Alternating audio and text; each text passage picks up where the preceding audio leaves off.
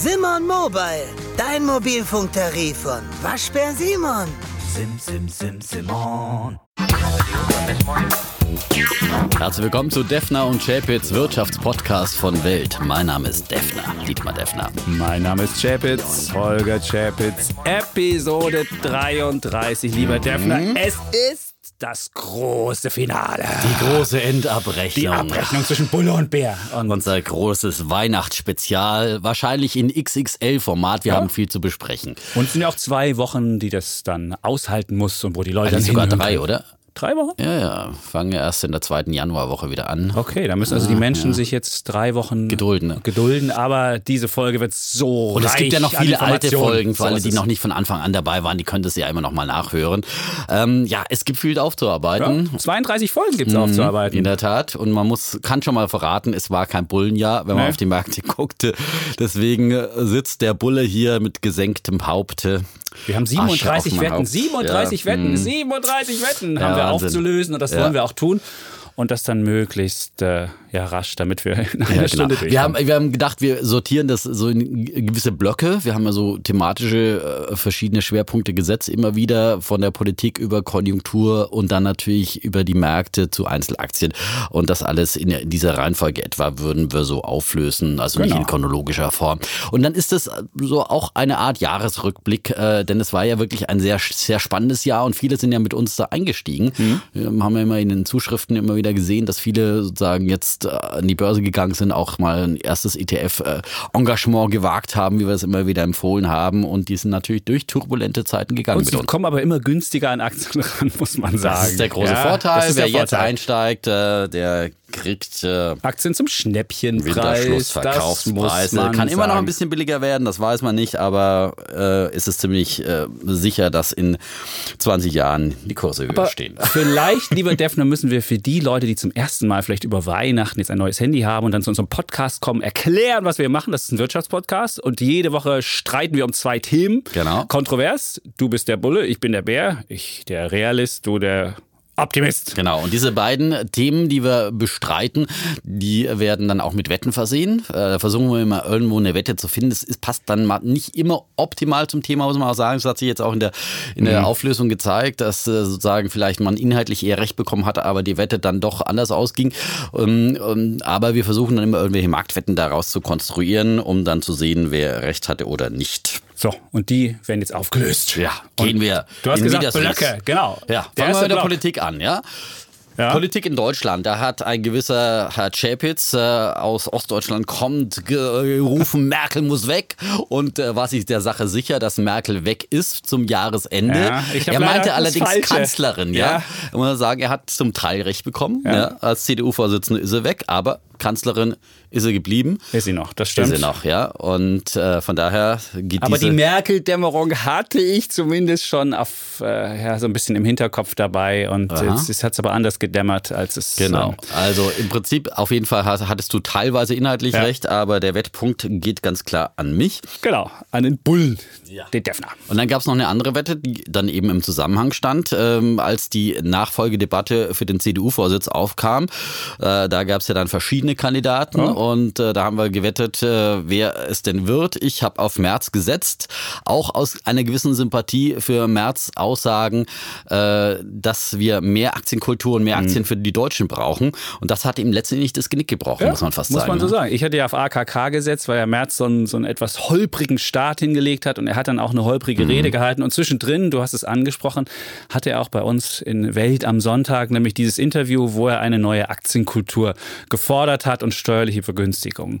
Und das, glaube ich, für die Deutschen, die sagen Aktienhilfe und dann fielen die Aktien gleichzeitig noch, als er das forderte. Und dann kam AKK drei Tage später bei uns in der Zeitung, also Frau Krachenbauer, und sagte, nein, Aktien, das können wir doch keinen Deutschen zumuten. Die Riester-Rente wäre doch was Schönes. Und sie würde jetzt auf die Anbieter zugehen und würde sagen, Mensch, ihr könnt doch die Gebühren senken, dann ist es doch ein tolles Produkt. Und man merkte einfach diese zwei Konzepte dahinter, die Risikofreude, die Aktienfreude und sie eher die Be- Behutsame. Und das Behutsame hat gewonnen Und ich hatte auch gedacht, dass das Behutsame gewinnt. Und äh, ja. der Punkt geht an mich. Der auch wenn ich frustriert dich, bin, muss ich gestehen, ja. ich finde schon, dass wir eine Aktienkultur brauchen. Und ich hoffe, dass irgendwie der März jetzt auch in eine zukünftige Regierung mit eingebaut wird. Man weiß ja noch nicht genau, was jetzt wird, ob er zurück in die Privatwirtschaft geht, aber vielleicht doch sich in irgendein Kompetenzteam einbinden lässt, damit die. Aber es war wirklich furchtbar zu sehen, diesen ja. Aufschrei, der dann wieder durch die Republik ging. Oh Gott, Aktien, Teufelszeug, ja. Mhm. Die Heute-Show hat wieder dagegen gewettert, dass man doch keinem Deutschen zumuten könnte, sozusagen Aktien zu kaufen, wenn es nur für kleine Beträge ist. Und äh, also der Aufschrei und wie gesagt, wir propagieren das ja genau, äh, dass man das tun sollte mit ETF-Sparplänen, mit ganz kleinen Beträgen einsteigen und langfristig fürs Alter oder für andere Dinge ansparen. Und das ist der einzige Weg. Selbst und ich als Bär propagiere genau, das. ich würde jetzt nicht sagen Einzelaktien und würde ich so optimistisch sage jetzt alles genau. rein, aber wenn man das äh, wirklich dosiert tut, auf Aktien setzt, dann ist das langfristig die beste Anlage. Also genau. steht es 1-1? 1-1 äh, ja. sozusagen. Genau, wir bräuchten eigentlich einen Zwischenstand. Ja, ja egal. Das egal. Ist, ja, ich habe also, durchgezählt am Ende ja, und dann wissen wir, was rauskommt. wir, wir kommen zur zweiten Wette. Politik Europa. Wir bleiben bei der Politik, genau. Ist die dritte schon. Mhm. Genau. Da ging es darum, Macron war ja die Lichtgestalt, die Dietmar hier ausrief. Er wird das Land reformieren und es wird blühen und wir werden in Frankreich blühende Landschaften sehen. Die Wette hat er leider gewonnen, weil wir hatten darauf gesetzt, dass der französische Index CAC 40, so heißt der, besser als der DAX abschneidet. Das hat er gemacht. Das lag aber nicht daran, dass Macron so erfolgreich war, sondern es lag eher daran, dass der DAX noch weniger erfolgreich war wegen der Autokrise, wegen Bayer und Fresenius und all diesen Managementfehlern, die wir in Deutschland hatten. Und deswegen geht der Punkt an Dietmar. Obwohl ich finde, dass Macron gescheitert ist. Aber gut, das ist. Äh ja, das ist äh, sozusagen, äh, da äh, ruft er, jubelt er wieder. Ich finde es besorgniserregend, äh, was da gerade in Frankreich passiert. Äh, diese Gelbwesten aufstanden, vor allem, dass sich jetzt auch die Politik hier sozusagen dem Mob der Straße wieder beugt, weil Macron ja angetreten ist mit einer sehr ehrgeizigen Reformagenda und natürlich ähm, beflügelt auch von den Wahlergebnissen, die er eingefahren hat. Und da hat er eigentlich ja ähm, Blankoscheck für Reform, für eine mutige Reformpolitik.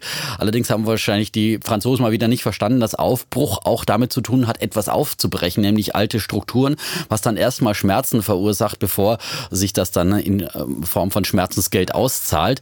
Äh, das hat sich bei der Agenda 2010 in Deutschland gezeigt, das hat sich bei anderen Reformen gezeigt. Reformen äh, wirken eben erst äh, langfristig und ähm, jetzt sind die Franzosen wieder in ihre alten Muster zurückgefallen nicht reformfähig, äh, blockadeorientiert. Äh, Och, so du musst auch sehen, das ist, das, ist, das ist Macron ist aufgetreten wie ein Sonnengott, ist durchs Ausland gefahren und hat gefeiert, die neue Französische Republik und hat im Inland lauter Fehler gemacht. Er hat einfach nur die Reichen begünstigt naja. bei seinen Reformen Ach. und hat die Armen einfach stranguliert. Und das funktioniert. Reformen, die so offensichtlich mit sozialer Schieflage daherkommen, funktionieren halt nicht. Und er hat die Leute nicht mitgenommen.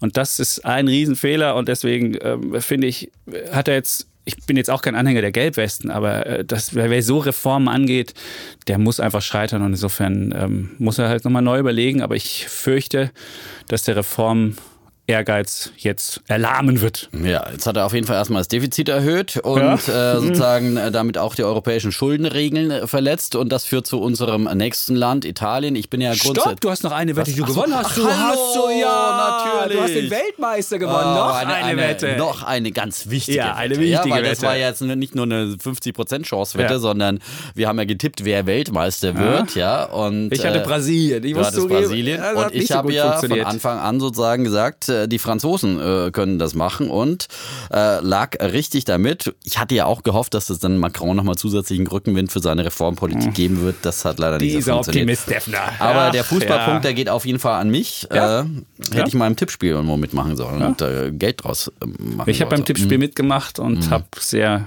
schlecht abgeschnitten. Gut. Gut, dann kommen wir zu Italien. Genau, da hatten wir diese Wette und da war Dietmar ja auch optimistisch, dass alles gut wird. Ähm, ja, es ist leider nicht so gut ja, geworden. Vielleicht nicht, dass alles gut wird. Das ist ein bisschen überzeichnet. Also ich, ich, ich bin Italien-Fan und glaube, dass Italien eine gute Substanz hat, ja. im Gegensatz zu anderen. Kulturell sehr liebenswertes Land, ja. muss ich sagen. Ja. Aber ich bin ein absoluter Gegner dieser populistischen Regierung und ihrer Maßnahmen. Das muss man schon auch nochmal ganz klar sagen. Und äh, sie überreizen ihr Blatt äh, natürlich auch äh, in, in, dem Versuch, Europa zu schaden. Das ist ja ihr erklärtes Ziel. Das sind ja Europagegner und Euroskeptiker. Also von daher, äh, diese Politik toleriere ich ich nicht und finde ich nicht gut. Äh, aber trotzdem glaube ich, dass äh, Italien Substanz hat und wenn sie sich äh, reformieren würden, auch die Chance hätte. Ja, aber, aber das da, da passiert ist ja ein weiterer nicht. Mensch, Herr Mm, Renzi, den du ja. Ja. auch so vergöttert hast, ist ja auch schon da krachend gescheitert. Ja, und das, wenn du in falsche Politik machst, oder wenn die Reform nicht falsche- richtig, wenn die Reform Reformen nicht richtig keine falsche Politik.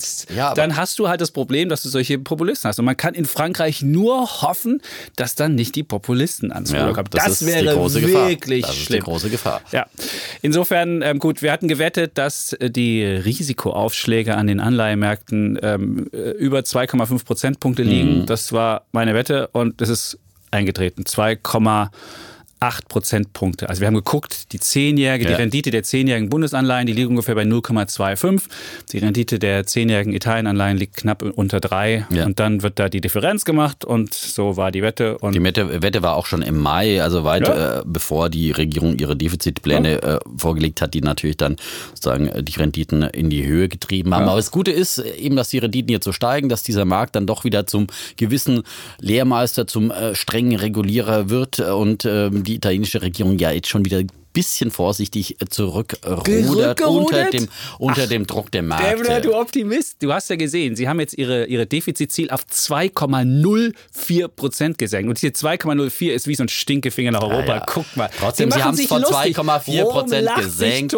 Sie haben sie gesenkt. Sie haben und einfach das ein Komma halt, verschoben und lachen sich tot über äh, Europa. Das ist Dämler, halt ihr kleiner nicht, Gag am Ja, Rande, den sie da. Gag. Das ist, das ist, das ist einfach, die, die einfach dieses drüber lustig machen über Europa, über die Bürokraten in Brüssel und äh, einfach zu sagen, Unter dem. Druck der Märkte werden sie einknicken, das werden ihnen ihre Banken und ihre Unternehmen schon zeigen und, und, und, Bescheid sagen, äh, dass es einfach äh, ganz klar schwierig ist für die italienische Wirtschaft, wenn die Renditen der Anleihen und die Zinsen insgesamt Jahr, so hoch sind. Wenn wir nächstes Jahr hier sitzen, Dann wetten wir nichts. Nein, wir- 2,04. wir wir machen keine Wette, aber Wir machen kein- 2,04 Nein, wir werden sie jetzt nie erreichen. Das werden Ja, sie nie erreichen. wir, wir reden jetzt nicht Gut. über nächstes Jahr. Gut, Wir können okay. nächstes Jahr diskutieren wir die Themen neu. Okay. Ja, auch Aber Italien wird sicherlich 2,04 wird's vorkommen. Ja. Gut, okay. Wir kommen zur nächsten Wette. Griechenland. Auch da sah Dietmar blühende Landschaften. Es ist eine Was heißt Bankenkrise blühende Landschaften? geworden. Ich habe gesagt, die, die Griechen haben äh, erfolgreich reformiert und sind aus äh, sozusagen dem Hilfsprogramm entlassen worden und äh, es war ein Erfolg, dass äh, Griechenland gerettet wurde, dass Griechenland noch im Euro ist. Das ist immer noch so, obwohl so viele Skeptiker äh, das äh, gesehen haben, dass Griechenland ausscheiden muss Wir und haben sie ausscheiden wird. mitgeschleppt. Das ist Vielleicht sollten wir es mal mitgeschleppt, denn und Ja, nicht einfach so. aus eigenem Antrieb gut dabei. So. Ja. Gut. Und die Wette war, dass die zehnjährigen äh, griechischen Anleihen unter 4% gehen. Und du hattest sogar Rückenwind von der EZB, weil nämlich Mhm. äh, Griechenland, das Rating ist nämlich hochgestuft worden und damit konnte die EZB beim Anleihenkaufprogramm dann auch ähm, griechische Anleihen kaufen. Es hat aber nicht gereicht. Es sind 4,3% geworden. Also auch die Wette geht an mich. Und wir haben eine Bankenkrise. Die Banken haben über 50 Prozent verloren seit Jahresanfang. Also du siehst, blühende Landschaften sehen anders aus. Ja, aber das liegt auch zum Teil eben auch mit an Italien, weil das natürlich auch wieder die Angst vor einer neuen Euro-Krise auch nochmal ein bisschen befeuert Ja, aber hat. die haben so viele Non-Performing Loans, also so viele faule Anleihen in ihren Büchern und kein Mensch weiß, wie sie die jemals abtragen können und deshalb ähm, ja, bin ich immer noch skeptisch für Griechenland. Aber da haben wir nächstes Jahr Wahlen, glaube ich, und mal sehen, wie es dann da weitergeht.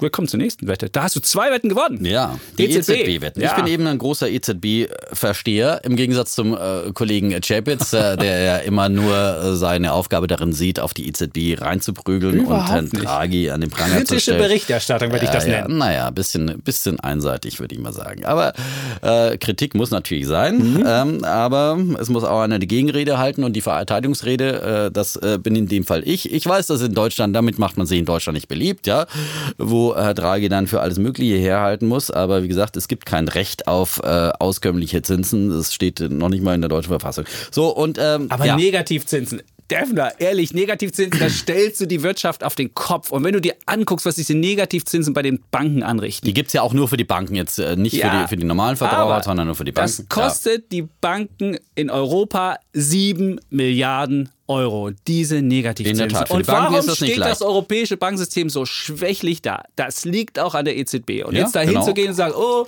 die Banken, die Schenk machen mir ja mal das Wasser nicht. ein. Ja, mach das mal. Aber äh, die EZB geht hin und sagt, wir müssen was irgendwie stimulieren, wir müssen Europa voranbringen, aber ohne Banken geht das nicht. Und gleichzeitig werden die Banken stranguliert. Das Was wird jetzt zum großen funktioniert Bankenverteidiger einfach nicht. hier? Ich gehe nicht, ich werde nicht zum großen Bankenverteidiger, aber ich sage, ohne Bankensystem in Europa, wo die meisten Kredite noch von Banken vergeben werden und nicht an den Märkten wie in Amerika über Anleihen, da brauchst du einfach Okay, funktionierende diskutieren wir nächstes So. Jahr dann Ja, wieder. Aber, jetzt aber- erstmal zu unseren Wetten. Ja, und zwar habe ich beide da gewonnen. ein, die Ja. habe ich beide gewonnen. Äh, zum einen die Wette, dass das Anleihekaufprogramm, das ja in Deutschland sehr umstritten ist, äh, zum Ende des Jahres ausläuft. Also Äh, neue Anleihekäufe. Genau. Neue Anleihen. Die Ja, alten aber werden weitergerollt bis ins Jahr verlängert, und aber endlich. trotzdem. Naja, die werden einfach verlängert. Ja. So, aber das Anleihekaufprogramm besteht darin, neue Anleihen zu kaufen. Das war in Auch. Amerika nicht anders. Nee, nicht auch, sondern das Anleihekaufprogramm heißt, wir stocken unsere Anleihebestände auf. Punkt. Das ist das Anleihekaufprogramm. Und dass die alten erstmal weitergerollt werden, das ist äh, auch in Amerika und überall so Nee, gewesen. in Amerika werden sie Doch. langsam abgebaut. Ja, jetzt werden sie Ja, abgebaut, weil die Amerikaner Jahre voraus waren. Aber sie haben zunächst erstmal auch aufgehört zuzukaufen und dann im zweiten Schritt erstmal, und dann kommt erst normalerweise eine Zinssenkung und dann fängst du erst an, Anleihebestände aufzuka- abzubauen. Also suggeriere nicht immer irgendwie sozusagen, sondern Fakt ist, es ist ähm, beendet, es wird beendet jetzt zum Jahresende. Punkt für Defner. Ja, Punkt für Defner, aber es wird bestimmt irgendwann wieder, also bevor eine Anleihe verkauft wird, wird wieder neue Anleihen gekauft. Das ist äh, gut, aber wir wollen ja nicht neue Wetten eingehen. Wir gut, machen keine du neuen Wetten. recht. Ja, Die genau, Wette den hast Punkt habe ich gemacht. Ja? Und dann einen ganz wichtigen Punkt. Äh, Der EuGH hat geurteilt, dass dieses Anleihekaufprogramm rechtens ist. Also der oberste europäische Gerichtshof hat diesem äh, Anleihekaufprogramm jetzt endgültig den äh, Stempel der äh, rechtlichen Vereinbarkeit Ja. gegeben. Das Bundesverfassungsgericht hatte ja Bedenken angemeldet, dass das möglicherweise verbotene Staatsfinanzierung sein könnte. Aber der EuGH hat gesagt, das ist legitim, das ist ein legitimes Instrument der Geldpolitik, das hat nichts mit Staatsfinanzierung zu tun. Und das bitte sollten jetzt alle EZB-Kritiker in Deutschland einfach bitte mal zur Kenntnis nehmen und aufhören zu behaupten, dass die EZB verbotene Staatsfinanzierung betreibe. Herr Chapitz, ne? Auch Sie. Auch Sehr du. schön. Wunderbar. Wir siezen uns jetzt ja auch wieder. Wenn es dann hart, wenn sehr hart diskutiert wird, wird hier gesiezt. Ich bin der andere Ansicht. Ich bin immer noch der Ansicht, dass es um Staatsfinanzierung geht. Und äh, jetzt äh, lasse ich mich da auch nicht von, vom EuGH. Na, weil ähm, Rechtsstaatlichkeit bedeutet Nein, ja, aber du, nichts, kannst ne? ja, du musst ja auch mal die Rechte, du musst ja auch die, die Karlsruher Richter dir angucken. Und die haben sowohl, die haben Aber die sehr wohl. Karlsruher Richter haben keine Zuständigkeit für Europa. Man wird mal sehen, was jetzt passiert. Jetzt geht es zurück nach Karlsruhe und dann müssen die Karlsruher Richter ein endgültiges Urteil fällen. Und ich bin mal gespannt, wie das ausfällt, ob da das, die Skepsis nochmal durchscheint oder Bisher nicht. haben sie in allen EZB-Urteilen mehr oder weniger dann Bisher- das EuGH-Urteil Ja, mal sehen. sozusagen Wir werden das sehen. Abgenickt. Ja, Aber das die Jahr haben ja auch keine 2019 wird spannend. Also auch diese Entscheidung Fall. kommt zurück und dann Ja, gucken wir mal, was Über daraus die wird. EZB werden wir sicher auch weiter diskutieren, da bin ich mir ganz sicher. Ja. Und der Dietmar wird der größte Verteidiger von Herrn Draghi sein und der ist ja bis November noch dabei. Also bis November kannst du hier noch den Draghi-Versteher spielen. Das ist gut. Ja. Bin gespannt, wer danach kommt. Ähm, Draghi ist derjenige, der den Euro gerettet hat, der Einzige, Ja. der gehandelt hat, äh, weil die Politik äh, sehr wenig zustande Genau, gebracht whatever hat. Ja. it takes. Da gibt's doch, das war seine berühmte Whatever Rede takes, im ja. Sommer 2012, die er dann einfach sich handschriftlich rausgeschrieben hatte. Auf dem Weg zur Rede hat er das noch draufgeschrieben und hat die dann gehalten. Ja. Gut. Die Wette geht an zwei Punkte an Defner. Nächster Mhm. Punkt an Defner ging es um den Brexit. Und dann war ja, äh, meine Argumentation ging ja dahin, dass äh, Großbritannien selbst auch alleine gut dastehen könnte und selbst es auch schaffen würde, ähm, außerhalb Europas erfolgreich zu sein. Was die Briten dann gemacht haben, dieses politische Chaos, hätte ich mir wirklich nicht vorstellen können. Das ist auch eine meiner größten äh, ja, Fehleinschätzungen dieses Jahr, was für politisches Chaos da auf der Insel herrscht und was, die, was, was Frau May da macht. Und ich hatte ja gewettet, dass das Pfund äh, mehr als 31 Dollar kostet und es ist gefallen auf 1,26, 30 oder so. Ich meine, das kann auch wieder steigen, aber auf jeden Fall hatten wir gewettet, 1,30. Es ist unter 1,30 wegen des ganzen Chaos und jetzt wird Anfang Januar abgestimmt und ob da überhaupt die Abstimmung kommt. Es ist Das Chaos bleibt grauenvoll. Und äh, ich hätte es mir nicht vorstellen können, deswegen, ja, aber Punkt an Defner. Der hat Mhm. dir gesagt, die Briten sind in der schlechteren Verhandlungsposition. Die Briten müssen schlucken, was Europa ihnen vorgibt. Hat er recht bekommen? Ja. Glückwunsch. Wie es allerdings, wie gesagt, ausgeht, wissen wir noch nicht. Ja. Und äh, eine meiner Fehleinschätzungen zum Brexit war ja, dass wir dieses Thema jetzt dieses Jahr noch erledigen können und so oder so es eine Entscheidung dann gibt. Und leider wurde jetzt diese Entscheidung wieder vertagt, äh, was natürlich dann insgesamt auch die Märkte belastet hat, weil Unsicherheit ist äh, vor allem Gift für die Märkte und wahrscheinlich, wie auch immer dann die Entscheidung ausgeht, äh, werden es dann die Märkte akzeptieren, auch die Firmen, die sich dann irgendwie mal positionieren können. No-Deal-Brexit oder Softer Brexit oder was auch immer oder kein Brexit. Aber die müssen ja irgendwann mal halt planen und äh, gucken, wo sie jetzt ihre Autofabriken, ob sie bei einem No-Deal dann die Autofabriken aus äh, Großbritannien abziehen äh, und die Banken vor allem auch, ob sie abziehen äh, oder nicht. Äh, das müssen die Firmen entscheiden. Und wenn es dann im, im März den Brexit geben soll, dann wird die Zeit verdammt knapp, um solche Entscheidungen zu treffen. Und es ist ganz klar, bis dahin liegen die Entscheidungen auf Eis. Aber äh, wir sind mal gespannt. Auch darüber Ja. werden wir im neuen Jahr weiter diskutieren. Ganz sicher. Gut, dann kommen wir zur nächsten mit als Punkt an Defner. Nächster Punkt an Defner, da ging es um die Türkei. Wir haben auch um die Türkei gestritten. Da muss Ja. man ja sagen, das war ja wieder einer der Untergangsszenarien von äh, Herrn Çapitz, der gesagt hat, oh Gott, die, der Niedergang der Türkei, also ich war jetzt bestimmt nicht der Erdogan-Verteidiger, aber äh, sozusagen wieder mal dieses Untergangsszenario, das, äh, wie sie Herr Çapitz gerne beschreibt, ja, äh, ist so eben nicht eingetroffen, dass äh, die Türkei sozusagen wirtschaftlich äh, in den Ruin geht und äh, vor allem dann auch gleich mal die ganze Welt, die Emerging Markets und was auch immer und die europäischen Banken mit in den Abgrund reißt. Das ist so nicht eingetreten, sondern die Lage hier hat galt dann wirklich, politische Börsen haben kurze Beine, was äh, bei vielen anderen politischen Wetten nicht galt, aber in dem Fall schon. Die Türkei hat vor allem einen wichtigen äh, Schachzug gemacht. Sie haben den ähm, amerikanischen Prediger, den sie in Haft hatten, freigelassen und dadurch wurden dann die US-Sanktionen wieder aufgehoben und dadurch hat sich die Lage etwas Ja, entspannt. aber Herr Erdogan macht ja alles, um den, den Frieden wieder zunichte zu machen mit seinem neuen angekündigten Syrien-Feldzug. Also insofern, ich wäre da auch nicht so sicher. Wir hatten auf jeden Fall gewettet, dass die türkische Lira zum Jahresende, dass man sechs türkische Lira pro Dollar bezahlen muss. Man muss weniger türkische Lira zahlen, nämlich ungefähr 5 Dollar, äh, 5 Lira 36. Und insofern geht die Wette an, an Defner. Und ich muss gestehen, ich hatte eine eine Sache, die ich auch im Studium gelernt habe, da ging es darum, Überschießen. Rüdiger Dornbusch, das war eins der klassischen Bücher und da ging es immer um, um Overshooting. Bei Währung ist es meist so, dass wenn eine Währung sich anpasst an neue Gegebenheit, dann gibt es ein Überschießen und es ging ja sogar bis sieben ähm, äh, Lira pro Dollar und ich hätte mir nicht vorstellen können, äh, dass es so weit überschossen war. Das hat sich jetzt auch wieder gezeigt. Insofern, tja, Punkt an Defner. Die zweite Punkt geht an mich glücklicherweise. Da Ja, ging es ja darum, auch wenn ich, wenn ich zugeben muss, dass es jetzt nicht unbedingt die Türkei-Krise war, die die europäischen Banken äh, stranguliert hat. Wir hatten ja dann die Wette, dass aus der Türkei Risiken auf das gesamte europäische Bankensystem ausgehen, weil ja viele Banken in der Türkei engagiert sind und da auch äh, viele Anleihen äh, in, in Dollar vergeben werden, wenn dann die türkische Lira abwertet und die Unternehmen oder die Banken da dann ihre Anleihen nicht mehr bedienen können, dann hätte das zu massiven Ausfällen bei europäischen Banken geführt. Das ist jetzt nicht so eingetreten, aber wir hatten die Wette ja so gemacht, Underperformance, also dass die europäischen Banken schlechter abschneiden als die, als die breiten Märkte. Das ist so gekommen, aber jetzt nicht unbedingt wegen der Türkei. Trotzdem sondern hauptsächlich wegen Italien, muss man sagen. auch wegen Italien, aber auch wegen- auch wegen deiner EZB. Wenn du sieben Milliarden Ja, an. Strafen zahlen musst, dann kommst du einfach nicht nach oben. Es ist einfach. Ja, aber das ist ja kein neuer Fakt. Also ich meine, die, Ja, aber die du- EZB wenn du Niedrigzinsen schwach- sind seit wenn du Jahren. schwach kapitalisiert Nein, aber was bist. jetzt die, die Märkte natürlich in, in die, äh, und vor allem die Banken natürlich zusätzlich unter Druck gebracht hat, war ganz klar Italien. äh. auch noch. Aber, aber es ist insgesamt, es sind die Ja, europäischen ist- Banken ja, natürlich stehen die Niedrigzinspolitik. schlecht ja, da. das ist klar. Das ist, habe ich auch nie bestritten, ja. Also das.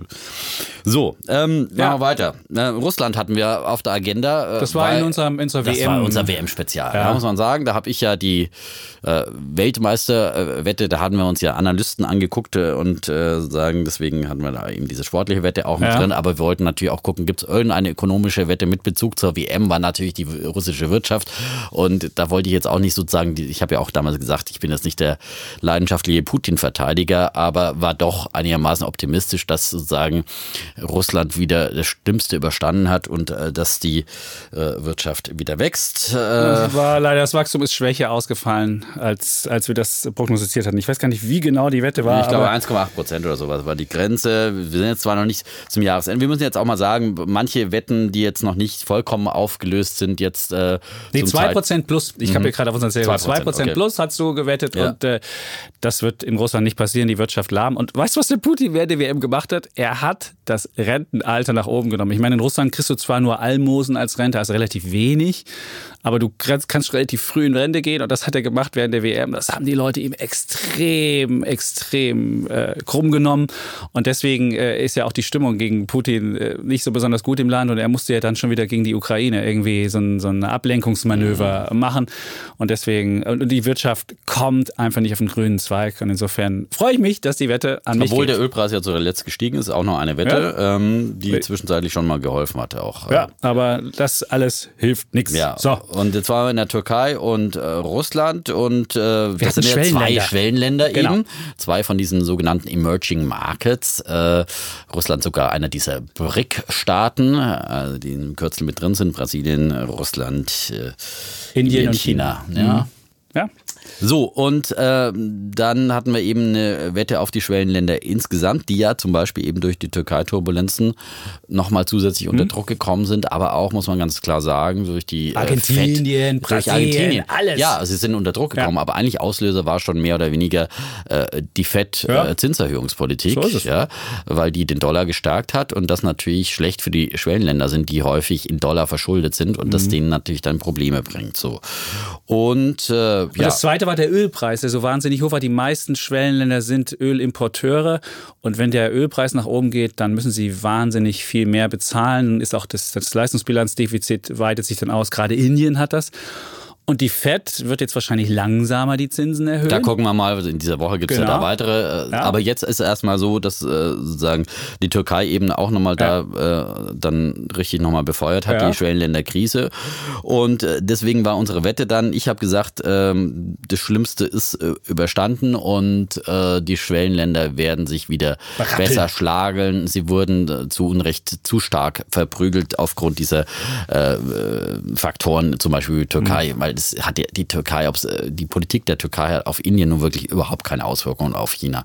Ja, und das sind die wirklich großen Schwellenländer, die äh, natürlich momentan mit anderen Problemen teilweise zu kämpfen haben, aber sozusagen Türkei da als Anlass zu nehmen, das war mhm. wirklich irrational. Und nach einem Monat mhm. gab der Markt dem Defner recht. Also es ging erst noch runter mit den Emerging Markets und dann seit November haben wir eine Outperformance, die jetzt aber auch damit zusammenhängt, dass Amerika so schlecht äh, gelaufen ist zuletzt und dass den Industriestaaten Indizes äh, massiv geschadet hat. Wir hatten ja die Wette, den MSCI Weltindex, das ist der, wo die großen Industrienationen drin sind, gegen den MSCI Emerging Markets, das ist der, wo die Emerging Markets drin sind. Mhm.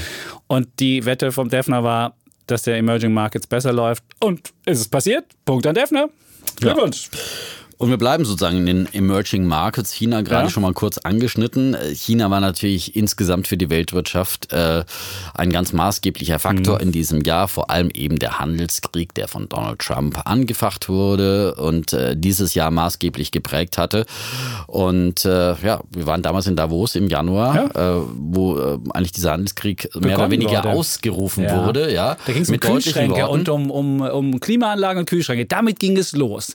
Der Trump, bevor er nach Davos kam, gab es diese Meldung, erstmals äh, Zölle dagegen und dann ging diese ganze Geschichte erst los im Laufe des Jahres. Und, und da muss man ehrlich sagen, dass äh, viele Ökonomen zum Jahresauftakt äh, das alles, äh, diese Drohung unterschätzt haben und nicht gedacht hätten und äh, mich eingeschlossen, dass es wirklich so vehement werden wird und dass es auch so lange dauern wird. Ne? Ich habe ja eben dann verschiedene Wetten gemacht, immer wieder dann auch auf die Märkte, weil ich immer wieder glaubte, es gibt dann in diesem Handelskrieg früher oder später eine Lösung, zum Beispiel dann spätestens vor den Midterm Wahlen ähm, im Oktober. Das ist Oktober, November. November waren die. November, November, November, genau. November. Aber auch das ist nicht passiert und äh, ja, also von daher ähm, habe ich meine China-Wetten zwei an der Zahl, zwei an der Zahl ja. Äh, verloren und der Handelskrieg ist noch immer intakt. Es ja, du musst, halt, du musst halt sehen, es geht nicht alleine nur um Handel. Es geht darum, um zwei Supermächte. Eine aufsteigende Supermacht und eine, die an der Spitze steht.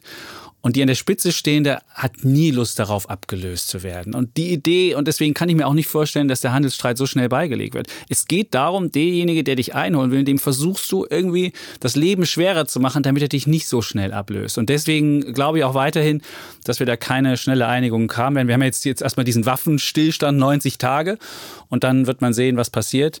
Aber wir haben ja schon äh, massive, ähm, massive Zölle eingeführt auf chinesische Waren. Und Aber die Chinesen haben ja schon mal auch wieder mal einen Schritt Schritt zurück gemacht. Das müssen sie auch, weil sie stehen, mit dem, sie stehen mit dem Rücken zur Wand. Das. Wachstum bricht ein.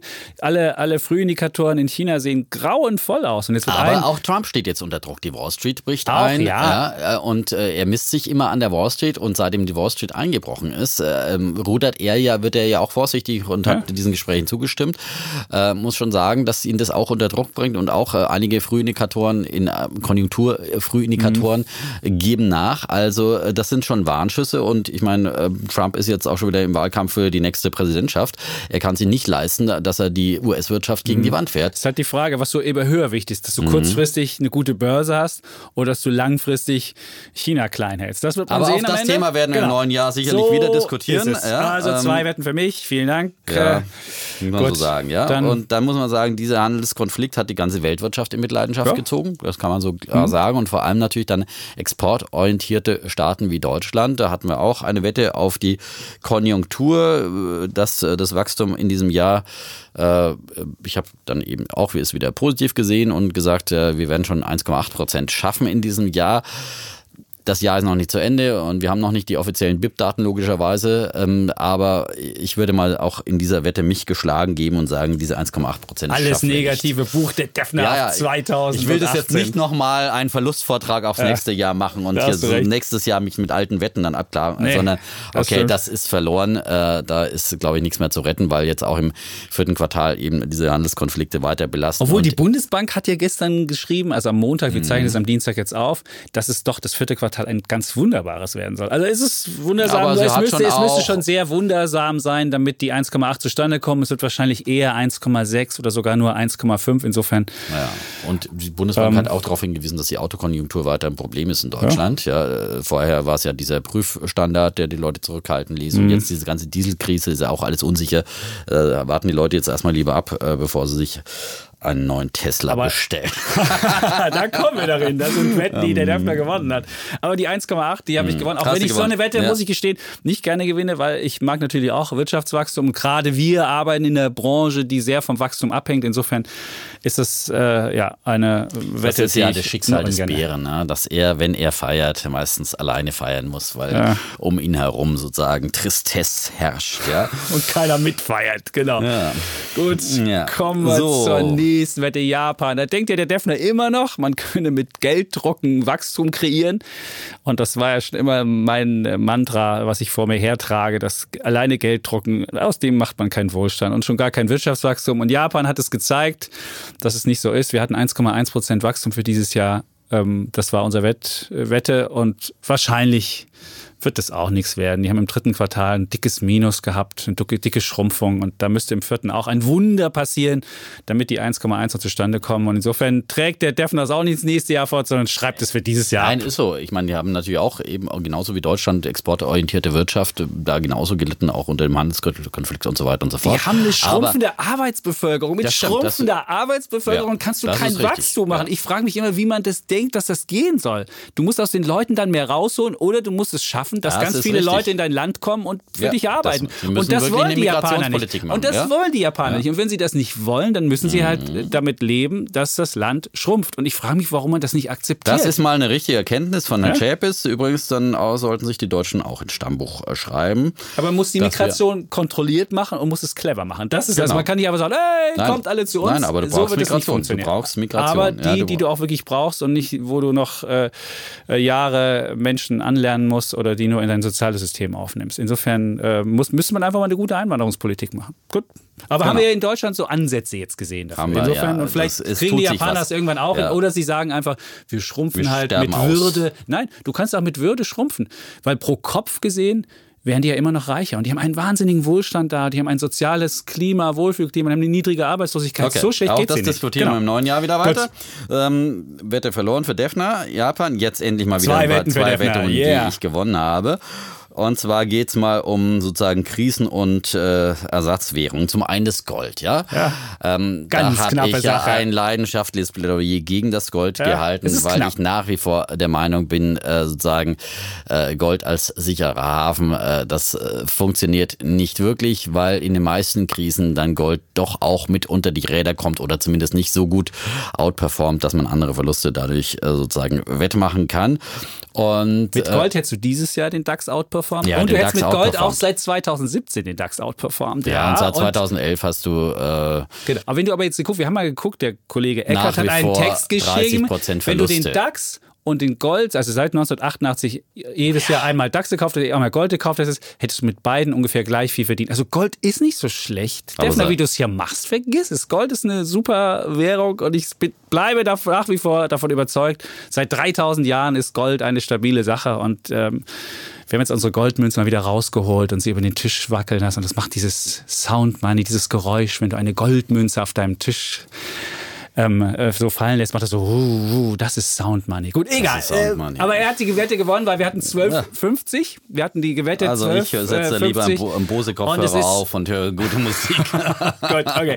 Also Und ist viel besser Gold steht leider nur bei 1247 Dollar und nicht bei 1250. War knapp, drei, war knapp, aber, ja, aber äh, ich habe auch knapp Wetten ja. verloren. Die So Wette habe ich jetzt einfach knapp aber eine, die gewonnen. du so richtig fett gewonnen hast, ist die Bitcoin-Wette. Da muss ich sagen, da habe ich mich so richtig getäuscht. Komm, jetzt feiere einmal hier. Ja, hurra. Ja, Ja. ich habe die Blase immer schon gesehen, vor allem im letzten Jahr, da hat man noch nicht gewettet. Wir haben ja erst gewettet, als der Bitcoin schon sozusagen auf dem absteigenden Ast war.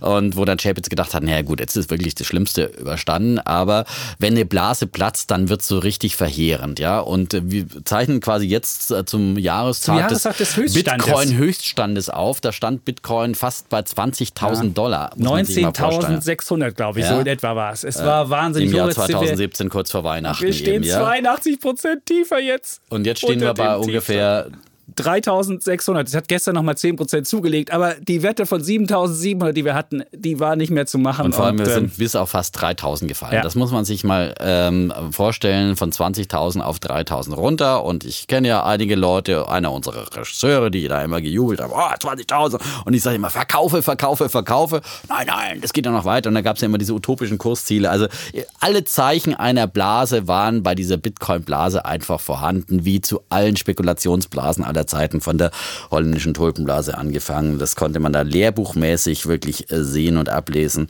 Auch die Zahl von immer wieder neuen Kryptowährungen, die auf den Markt kamen und so weiter und so fort. Sicherlich die Technologie wird äh, irgendwie überleben, wie das auch das Internet überlebt hat, aber viele, viele Internetfirmen sind ja eben seit dem Crash damals im Jahr 2000 Das werden wir sehen. Das, ich, bin, ich bin mal gespannt, ob diese, diese Technologie, die hinter dem Bitcoin steht, was ja einfach so die, das Schaufenster war ja der Bitcoin für die Blockchain-Technologie, ob das, ob das wirklich, ob die Technologie überlebt. Ich bin gespannt. Ja, Blockchain auf jeden Fall eine Form wird, wird auf jeden Ja, Fall. sie hat, sie hat ihre ist- hat- Schwierigkeiten. Ich bin gespannt. Also Hat, hat insofern, auf jeden Fall was Revolutionäres. Das habe Ja. ich ja auch nie bestritten. Aber wie gesagt, aber es ist wie zu allen Blasen, die Eisenbahnen, da gab es auch eine riesen Bubble. Hm. Äh, Trotzdem haben wir heute immer noch Eisenbahnen und das Internet gab es auch eine riesen Bubble. Trotzdem hat sich das Internet dadurch durchgesetzt, ja. Hm. Äh, Und so wird es auch bei anderen Technologien, aber sie sind meistens eben begleitet von solchen Blasenerscheinungen.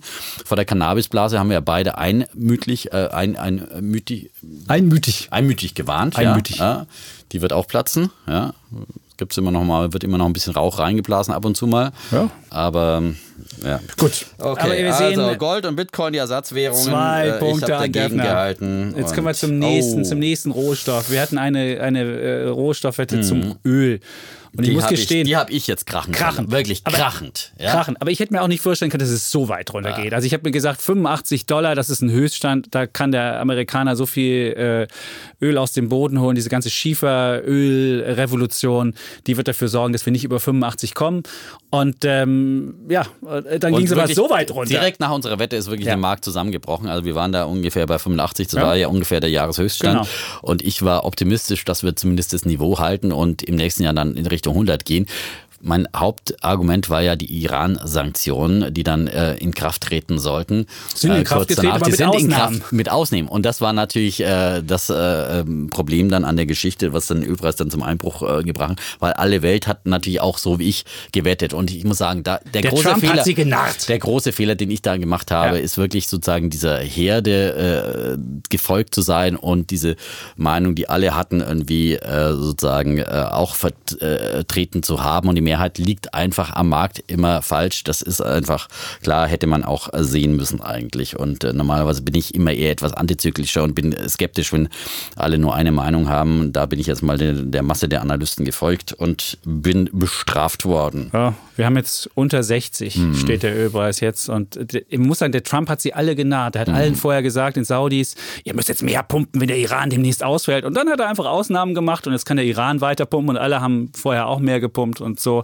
kam es zu diesem wahnsinnigen Einbruch. Man wird sehen, ob die OPEC jetzt wirklich schafft, jetzt die Förderung einzuschränken und diese ganze Ölflut. Können wir dann nächstes Mal auch nochmal diskutieren, genau. immer wieder über das ähm, Öl. Und jetzt kommen die ganzen Rallye-Wetten. Der mm. Defner hat ja jeder Jahreszeit eine, die, eine Rallye-Wette gegeben. Sind wir bei den Börsen sozusagen, ja. ne? Genau. Und, und, natürlich bin ich vor allem der Börsenbulle, ja. Also beim Bitcoin war ja kein Bulle und beim Gold auch nicht. Ähm, aber ich bin vor allem der Börsenbulle. Ne? So und glaube einfach, äh, dass äh, Märkte. Glaube ist ein schönes Wort. Es ja. ist wie in der Kirche. Ja, Glauben. Ja, aber ich meine, ja. Börse hat viel mit Glauben zu tun, weil es letztendlich keiner weiß. Äh, kein Mensch, nicht der beste Analyst, der beste Fondsmanager, nicht, kann nicht die Märkte vorhersagen. Das zeigt sich ja immer wieder, dass die Fondsmanager eben nicht die Märkte outperformen können, weshalb wir ja immer wieder sagen, kauft den Markt und genau. nicht äh, A, den Markt und kauft nie zu einem bestimmten Zeitpunkt, sondern versucht es über einen Zeitpunkt zu strecken, am besten mit einem Sparplan jeden Monat. Und so hat man das Problem nicht, dass es mal vielleicht ein Jahr schlecht läuft, wie dieses Jahr. Mhm. Es ist ja mhm. verdammt schlecht gelaufen. Und jede von Defners Rally ja. hat leider nicht funktioniert. Nicht die, was hatten wir alles für Rally? Ja, Herbstrally, also ich mein, Sommerrally, äh, ja, Santa Claus Rally. Ich meine, wir haben ja im Mai mit diesem Podcast ja. angefangen. Äh, und Sell in May war das erste. Sell in May. Und ich habe gesagt, ich halte nichts von Sell in May. In diesem Jahr werden wir mit Sell in May natürlich äh, super gut gefahren, wenn auch sozusagen im langfristigen Vergleich äh, diese Regel nicht funktioniert. Ja. Aber dieses Jahr hätte sie wunderbar funktioniert. Aber auch mit dem äh, Remember Comeback in September, in September oder November, oder November wann auch immer man ja. zurückgekommen ist, hat auch nicht funktioniert in diesem Jahr. Und die Lehre daraus ist auf jeden Fall äh, dieses kurzfristige Timing an den Märkten, was viele glauben mit irgendwelchen äh, jahreszeitlichen, saisonalen Regeln oder was weiß ich. Wir haben ja hier auch teilweise Regeln mit den nach den Midterm-Wahlen steigen dann immer dann die, die, die ja. Börsen. Äh, Wer auf die Historie ist, guckt, wurde dies Jahr immer, immer diese historischen Dinge, äh, die haben vielleicht bisher immer funktioniert. Das ist keine Garantie für die Zukunft so und deswegen ist es einfach extrem schwierig mit dem es Markttiming. Könnte, es könnte der schlechteste Dezember seit 1931 an der Wall Street kommen, mhm. weil Dezember sind normalerweise immer gute Monate, weil dann nochmal die Leute denken, oh, jetzt steige ich nochmal ein. Und, äh, Aber umgekehrt ist natürlich der ja. Effekt, äh, auch wenn im Markt dann gefallen ist, dann wollen alle nochmal raus aus den Märkten, vor allem die professionellen Fondsmanager, die wollen natürlich nicht dastehen und sagen, jetzt habe ich hier die Loser-Aktien im Depot, da wird halt dann einfach nochmal alles ausgekehrt.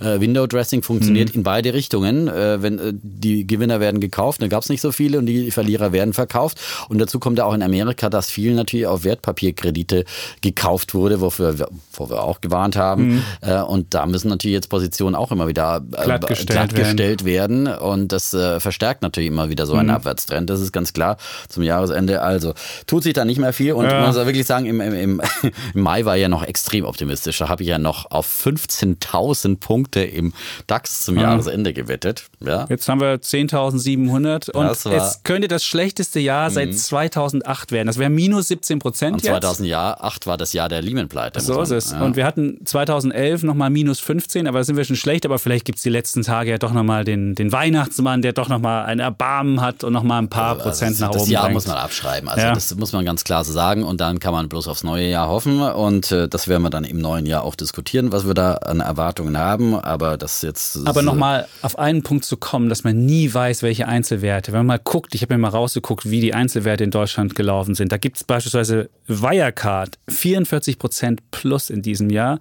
und der Verlierer 52 Prozent. Also du siehst diesen wahnsinnigen Spread zwischen Gewinnern und Verlierern. Und wenn da jemand sagen kann, ich weiß, was die richtige Aktie ist, das kannst du vergessen. Das funktioniert, das funktioniert einfach nicht. Und wer hätte gedacht, dass beispielsweise RWE mit 20 Prozent in diesem Jahr einer der Gewinner ist? Niemand hätte das gedacht. Und gerade da, als die ganzen Menschen durch den Forst pilgerten und dagegen demonstriert sind, hätten alle gesagt, RWE, das ist doch von gestern. Und auf einmal machen die 20 Prozent in diesem Jahr. Also insofern ja. lieber den Index kaufen, als sich irgendwie auf einzelne seine Aktienwetten festlegen. Aber ist natürlich klar, wenn man den Index zum falschen Zeitpunkt äh, kauft und das große Summen da auf einmal Ja, investiert, ist das es ist problematisch. Mist. Deswegen Ja. sagen wir über ETFs monatlich Sparverträge. So und dann hat man eben, zum, wenn man zum gleichen Betrag kauft, den großen Vorteil, dass wenn es jetzt günstiger wird, Mhm. man halt einfach äh, ja, fast 20 Prozent mehr kriegt. Äh, Aber wenn du Geld jetzt schon eine große Summe drin hast, wenn du jetzt anfängst, ist es natürlich super. Wenn du aber angefangen hast vor, weiß ich nicht, fünf Jahren, dann steht es natürlich jetzt nicht mehr so doll da. Das ist, also je mehr Summe man schon drin hat, desto schmerzhafter wird ein Einbruch. Aber wenn man jetzt anfängt, perfekt. Selbst ich als Bär würde sagen, wer jetzt überlegt, einzusteigen in einem Sparplan, Aber vor allem muss man davor jetzt warnen, jetzt auszusteigen, weil natürlich wird man nervös, wenn man da plötzlich und viele, die jetzt eingestiegen dieses Jahr sind, äh, ich sehe sie an meinen Wetterkollegen, keine Sendung ohne Georgios, ja, und auch Susanne Schöne und so, äh, haben ja alle jetzt auch ETF-Sparpläne gemacht und, und viele andere Kollegen, ja, die sind natürlich alle unter Wasser, ist ja klar, ja. Aber ich sage ja auch immer in dieser Sendung, äh, es ist an der Börse erstmal Lehrgeld, das man zahlen muss und Schmerzensgeld, erst kommen die Schmerzen und dann kommt das Geld.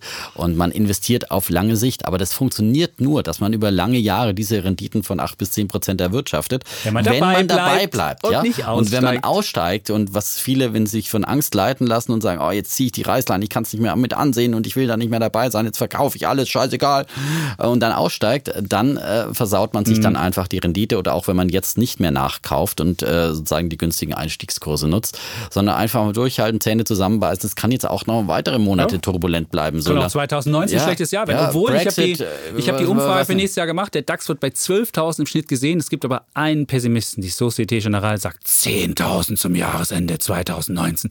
Aber der Schnitt sagt 12.000. Insofern Es ist immer noch viel besser werden. Optimismus vielleicht Ja. im Markt, aber man muss ja sagen, Ja. diese Umfragen wurden ja auch, diese Prognosen wurden ja schon Mitte November gemacht. Da. Ja, Ähm, gut. Aber auf jeden Fall sollte man dabei bleiben und wenn man sein Geld, aber auch so wissen, wer sein Geld nächstes Jahr braucht, muss jetzt auch nicht einsteigen. Also die Leute, man soll nur Natürlich nicht. für langfristig ja denkende immer, Menschen ist immer das was. eigentlich am besten 10 Jahre, eher 15 Jahre äh, Horizont haben, So äh, wo man das Geld nicht braucht. Wenn es dann gut läuft, kann man ja mal was rausnehmen. Aber im Extremfall, wenn es schlecht läuft, sollte man bereit sein, 15 Jahre dabei zu bleiben. Und dann in diesem Zeitraum haben eigentlich Börsen fast immer eine positive Rendite erwirtschaftet. es. Nach 15 Jahren der DAX. So, jetzt kommen wir zur nächsten Wette. Die hast du gewonnen. also ich- ganz viele Rallye-Wetten hast du. Rallye-Wetten, sechs Rallye-Wetten habe ich verloren. Sechs, Ja, du hast sie gezählt. Okay, gut. Dann kommen wir aber zu Immobilien. Wir hatten auch über Mhm. Immobilienblase gesprochen und die Preise sind weiter gestiegen und wir hatten ja diesen Europäis Immobilienindex. Der misst jetzt vor allem, was private Anleger bezahlen. Die, dieses Immobilienklima ist zwar bei institutionellen so ein bisschen äh, gerutscht. Man sieht es auch an, an Wohnaktien wie Vonovia oder anderen Immobilienaktien, die so ein bisschen äh, rutschiger dastehen. Aber der Immobilienindex ist weiter gestiegen und da hat der Dietmar ganz klar gewonnen, muss man sagen. Also Immobilien bleiben, bleiben auch in wackeligen Zeiten noch für die Deutschen ein, Und äh, Immobilieninvestoren profitieren natürlich weiter. Sie sind ja die großen Gewinner der EZB. Äh, Ja. Billiggeldpolitik, muss man so sagen. Ja. Und man kriegt immer noch zehnjähriges Baugeld für 1,1 Prozent. Zehnjähriges äh, Baugeld. sehr guter Bonität, Wow. ne? Und Äh, man muss muss wissen, die Inflation liegt bei 2,3. Also man macht real sogar, muss man nichts bezahlen. Also das hat auch dem Immobilienindex geholfen. Wir hatten bei 127 gewettet, der steht jetzt bei 131 insofern. Und der hatte einen Monat mal, wo es ein bisschen runterging, aber Und entsprechend die Ja. Baukonjunktur brummt auch immer Ja. noch. Und das ist natürlich eine wichtige Stütze auch für die deutsche äh, Volkswirtschaft. aber zu viel bauen wäre dann auch wieder schlecht für den Index. Gut, aber so, das wird in Deutschland nicht so schnell das passieren. passiert momentan Nein. noch nicht, wenn Das. Nachfrage immer noch groß ist und immer Ja. noch überall äh, Mietwohnungen gesucht werden und wir nicht äh, ein Überangebot haben, sondern an einzelnen Plätzen. Eher in der Schweiz übrigens, können wir mal diskutieren. Da, Ja. weil ja so viel Geld in den sicheren Hafen Franken geflo- geflossen ist, haben wir noch nicht diskutiert, müssen wir mal auf die Agenda Okay, nehmen. Ja? dann nehmen wir das für nächstes Ähm, Jahr. Ich habe es im Hinterkopf. Ja. Gut, jetzt kommen wir zu den Einzelwetten. Wir haben auch einzelne Unternehmen hier besprochen. Und eine meiner Lieblingswetten war Bayer. Und ich muss gestehen, ich hatte das damals ja als möglicherweise die größte, größten Fehler in der Unternehmensgeschichte von Bayer äh, beschrieben, dass sie Monsanto übernommen haben. Und ich muss sagen, ich fühle mich bestätigt. Herr Baumann hat anscheinend den größten Fehler gemacht. Und das Faszinierende war dann, dass er nicht mal seinen Fehler eingesteht, sondern sagt, ey, alles richtig gemacht. Und als dann die Aktie immer weiter abstürzt und abstürzt, hat er dann in der letzten Investorenkonferenz gesagt, naja, ich habe noch was ganz Tolles, liebe Investoren, ich würde Aktien zurückkaufen. Und man denkt sich so, Aktienrückkauf, da müssen die ja Geld für bezahlen, die sind wirklich so hoch verschuldet durch, durch den Kauf von Monsanto. Und man dachte sich so, wenn ihm nichts anderes einfällt, als einen Aktienrückkauf und 12.000 Stellen zu streichen, dann muss ich echt sagen, das ist Managementversagen par excellence. Insofern freue ich mich, dass ich diese Wette gewonnen habe. Bayer mhm. hat fett, fett den DAX underperformed. Einer der schlechtesten äh, Titel in diesem Jahr mit minus 40 äh, Prozent mhm. oder so. Ein wirkliches Vorzeigeunternehmen in Deutschland. Und das ist wirklich frustrierend auf eine Art, wie das durch solche Managementfehler jetzt äh, Aber Baumann hat jetzt übrigens wurde. auch wieder groß in die eigene Aktie selbst investiert, selbst aus investiert. eigener das Kasse. Ist gut. Das ja, finde ich auch gut. Auch, das soll er ja auch tun. Bei den Insiderkäufen sind äh, die Bayer-Manager gerade ganz vorne. Übrigens, ja. äh, Insiderkäufe sind aktuell gestiegen gestiegen mhm. auf den höchsten Stand seit Herbst 2008. Also auch das ein Vergleich zum Jahr 2008, äh, eben nach der Lehman-Pleite. Mhm. Und ähm, das ist ja eigentlich auch immer ein guter Vorlaufindikator. Kriegen noch nicht immer sofort recht, aber damals 2008 sind dann wenigstens drei Monate später irgendwie mhm. sowas. Also äh, nach dem vierten Quartal, dann im März gab es ja dann den Wendepunkt an den Börsen. Und weil die Manager natürlich schon auch äh, vielleicht einschätzen können, dass äh, ihre Geschäfte nicht nicht so schlecht laufen, wie es der Börsenkurs signalisiert. Aber ich würde mal sagen, bei Bayer ist es natürlich auch ein bisschen PR, ja, äh, um Vertrauen zu äh, signalisieren in die eigene Aktie und in den eigenen Kurs. Äh, dann nimmt man auch mal ein bisschen eigenes Geld sozusagen als PR-Maßnahme. Und es ist, wirklich, es ist wirklich frustrierend. Man muss ja sagen, eine, eine Wette ist ja von ihm aufgegangen, das Agrochemiegebiet läuft ja ganz gut, aber darauf hat er halt die Pharmasparte vernachlässigt und da läuft es halt überhaupt nicht gut. Und man sieht halt beides zusammen zusammen ein großer Agrochemiekonzern zu sein und ein Pharmakonzern zu sein, das funktioniert so nicht. Und dann auch noch mit Monsanto sich so ein Imageproblem reinzukaufen, Riesenfehler und deswegen, ja, Underperformance. Zweite Wette, die wir hatten. Ja, das ist dein ja, Lieblingsunternehmen. Ja, mein Lieblingsunternehmen, ganz genau. Da gab es ja immer, wir haben ja auch immer noch unsere Rubriken Bull und, und Bär, Bär, wo jeder ja. einen Bullen und einen Bären verteilen so darf. Da hat ja der Kollege Chapitz dann an dieses Unternehmen wirklich eine Sammlung von Bären. Und es waren keine goldenen Bären wie bei der Berlinale verliehen. Ein immer wieder gab es da sozusagen einen Malus für das Lieblingsunternehmen von Holger Chapitz, die Deutsche, Deutsche Bank. Bank. Genau, Deutsche Bank. Und der Defner ist ja immer wieder, dachte, er hat ja dieses Bild von diesem alten deutschen Geldhaus im Blick, was, Nein, was großen nicht, Ruhm und Ehre hat und was mal in einer Liga mit JP Morgan spielte und was groß ist und was ja auch von der Bilanzsumme weiter groß ist. Aber der Börsenkurs wurde immer kleiner und wir hatten gewettet, da war die Aktie bei 10,30 oder so, dass sie unter 10 fallen wird. Und sie war schon zwei Tage nach der Wette, fiel sie unter, mhm. fiel sie unter 10 Euro, hat sich mal kurzzeitig erholt aber es ging immer, immer weiter, weiter runter. Und jetzt ist sie bei 7,60 Euro. Und ich sag dir, weißt du, wo ich einkaufen würde? Deutsche Bank, bei 6,50 Euro kaufe ich Deutsche Bank. Bei ja. 6,50 Euro? Bei 6,50 Euro. Ich dachte mal, du hast sie bei 5 noch gesehen. Nein, 6,50 Euro würde ich Deutsche Bank kaufen. Das ist nämlich dann der Kurs, wo die Market Cap am niedrigsten ist, weil die Marktkapitalisierung ist noch nicht auf Allzeittief. Es liegt daran, dass die Deutsche Bank Milliarden an Euro äh, über Kapitalerhöhungen mhm. eingenommen hat, die sie alle dann auch verbrannt hat.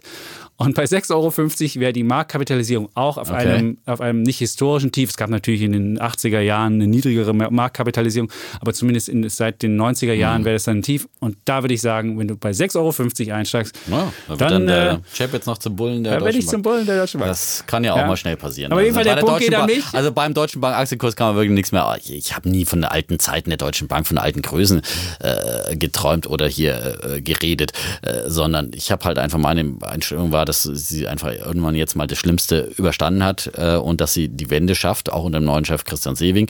Äh, und dass in diesem Jahr jetzt, das haben sie ja jetzt auch gerade wieder bekräftigt, äh, schwarze Zahlen ausweisen wollen und äh, werden. Ähm, allerdings kam halt dann immer wieder ein neuer Tiefschlag in die Magengrube, mhm. fast im Wochentakt, ja. Die letzten Geldwäscheskandale, äh, eine Riesenrazzia bei der Deutschen Bank zuletzt und vorher die Verwicklung in den Danske Bank, äh, Geldskandal. Und dann denkt man halt immer, es gibt Diese doch Kultur einfach scheint nicht. verrottet ja. zu sein irgendwie. Es, ja. ja, ja, wirklich. Und wenn also die Kultur ich mein, in einem Haushalt, du hast ja, wir hatten ja diese wunderbare äh, Geschenkesendung, du hast dieses Buch vorgestellt. Äh, das Geld, ja. Das von, Geld von, von von Herrn Solar. Und äh, nee, von. Äh, von wem war es? Ja, ja, gut. Auf jeden Fall war es dieses Buch und da war ja auch dieses, dieses, äh, diese, diese Anmerkung vom ehemaligen deutschen Emil Solar. Ja, Emil genau, Solar. Ja, genau. Emil Solar. Also, genau. Und, äh, und da war, und da hast du ja dieses vorgelesen und es scheint, diese Kultur scheint wirklich in diesem Bankhaus, ja, da kaputt zu sein. Und da kannst du als neuer Chef nichts machen. Wenn die Kultur in einem Laden verrottet ist, das ist echt schwer, da was zu drehen. Das braucht echt dann immer so eine Ja. Generation, bis du sagen, Gut. wirklich Auf jeden da Fall, alles, äh, die Wette habe ich gewonnen. hast. Okay, hast Kommen wir zu einer anderen? Ja, da eine hast du einen deiner Lieblings. Eine, Eine deiner meiner, Lieblings nach ja. wie vor eine meiner ja. Lieblingsaktien, muss ich sagen. Ja, Rocket Internet, äh, das Ah. Internet-Imperium von Oliver Samwer. Und äh, damals waren wir bei 26 Euro. Da stand kurz wieder ein neuer Börsengang bevor. Äh, was Home24 oder Westwing, beides Börsengänge in Alles. diesem Auf jeden Jahr. Fall hat der, hat der Defner für Ja. alles hier mal Bullen gegeben. Ja, Und alles und war ich, toll ja, okay, und, dann riesig. ging es ja auch erstmal von den 26 Du hast Euro recht. auf 31 Euro hoch Ja. bei der Rocket Internet Aktie. Und da muss man halt sagen, okay, dann kam halt dieses Börsenumfeld, ja. Und wenn dann die Technologieaktien äh, weltweit einbrechen, äh, angeführt von Amerika, wo sozusagen die Internetriesen angezählt wurden, dann ist natürlich auch klar, dass in so einem Umfeld auch äh, eine Rocket Internet, die ja vor allem zum einen als Start-up äh, der ja auch immer wieder davon abhängig ist, dass er ein gutes Börsenklima hat, um seine Startups auch immer wieder an die Börse, den Exit sozusagen zu schaffen, an die Börse zu bringen. Äh, das äh, Exit-Klima ist jetzt äh, rauer geworden und das Klima für Internetunternehmen insgesamt ist rauer geworden. Die Bewertungen sind gesunken, auch die Bewertungsvergleiche.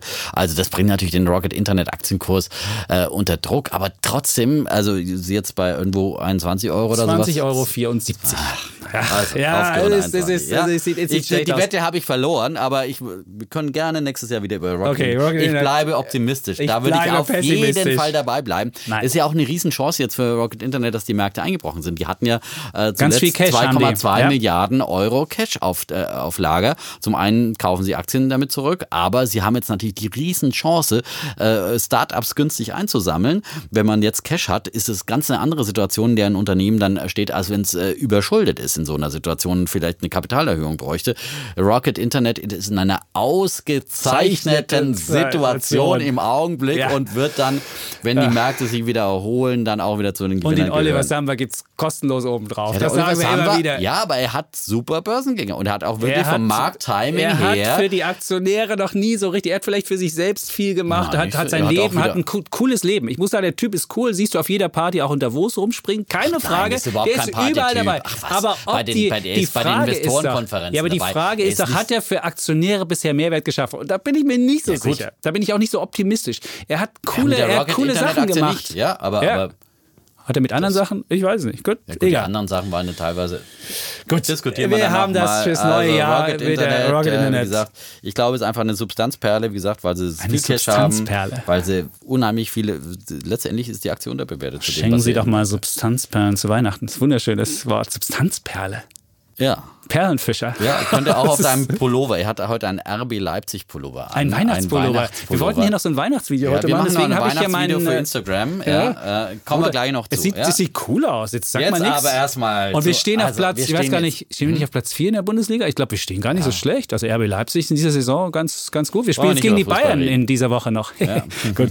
Aber die Bayern haben jetzt gerade rechtzeitig wieder Aufwind, ne? Also Okay, jetzt hat, die Bayern-Krise ist vorbei, sind zwar nicht Herbstmeister geworden, aber sie, sie werden äh, bestimmt Meister werden im nächsten Jahr. Okay, können wir drauf wetten? Wetten wir im nächsten Jahr. Gut, okay. Gut, warst mit Fußballwetten liegst Wir haben noch falsch, ne? weitere Wetten. Wir haben, äh, jetzt kommt wieder Jetzt kommt die Ah. absolute Lieblingswette. Ich lehne mich Meine mal zurück. absolu- Der meine Defner, absolute der Defner hier die Bühne. Herzblutwette. Ja. Ja. meine Damen und Herren. Es war die erste auch, die wir hatten. Es war die erste. Es war die erste, Ja. es war die erste Und es war eigentlich was ja deine Wette. Es Genau. kam, war noch nicht mal eine Wette von dir. Ja? Eigentlich darfst du bitte nochmal die Wette Genau, also meine, ja? meine Wette war ja, dass äh, Tesla dieses wunderbare äh, sind bei Unternehmen, Tesla, es geht um genau. Tesla, genau, und den Chef Elon Musk.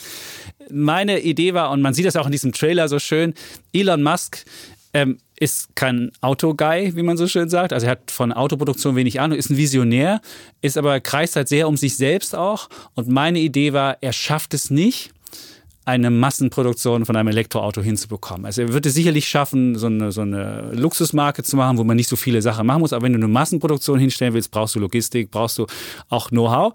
Und ich dachte, ihm geht vorher das Geld aus. Und ihm wäre fast das Geld auch rausgegangen. Aber dann kam die Wende. Hat er nachträglich zugegeben jetzt Ja. im Interview, dass und es dann kam wirklich die Wende. ganz knapp war. Und auf einmal macht er Gewinn mit seiner Massenproduktion. Und äh, ich bin selbst mit dem Tesla jetzt auch mal gefahren, mit, dem Lux, mit der Luxusversion, jetzt nicht mit einem Ding. S, ja. Und ich musste sagen, das war schon ein cooles Gefühl. Und seitdem bin ich auch nicht mehr ganz so pessimistisch. Ich meine, der Musk, finde ich, als Chef geht immer noch nicht und hätte sich wieder zuletzt wieder gesagt, die SEC, das wäre ein ganz die komischer Verein, die Börsenaufsicht, ja, mit der sich, es gab ja wirklich, Ja. und drum war ja natürlich Tesla, für alle, die jetzt vielleicht zum ersten Mal dabei sind, nicht regelmäßig gehört haben. Wie unser Running wie Gregorius, Gag, wie Gregorius vom Wetter. Georgios, ja.